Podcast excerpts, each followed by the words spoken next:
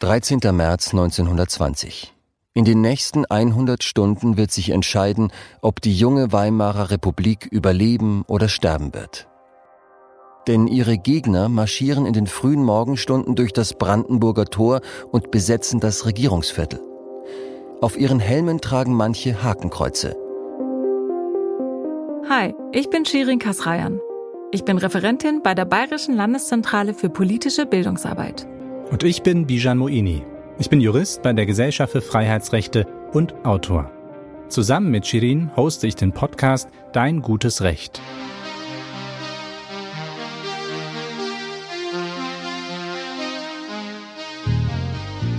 Hier geht's um grundlegendes Recht. Übrigens auch um deins. Wir erzählen dir, was hinter den Gesetzen steckt. Klingt vielleicht trocken, ist es aber ganz und gar nicht. Denn deine Rechte sind nicht selbstverständlich. Im Gegenteil, es gab Menschen, die es vernichten wollten. Manche von ihnen haben es sogar mit ihrem Leben verteidigt.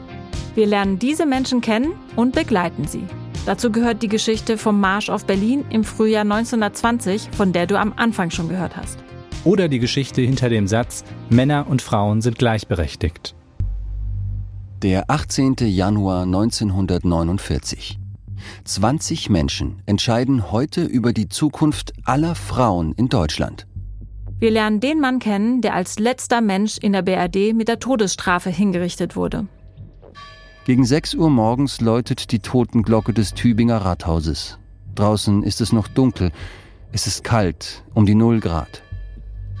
Der Pfarrer spricht das Vaterunser. Dann hat der Oberstaatsanwalt das letzte Wort.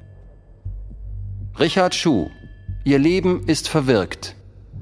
Wir schauen in die Abgründe des Nationalsozialismus und fiebern mit denen mit, die dagegen aufgestanden sind. Und wir lernen, dass unser Rechtssystem keineswegs unfehlbar ist.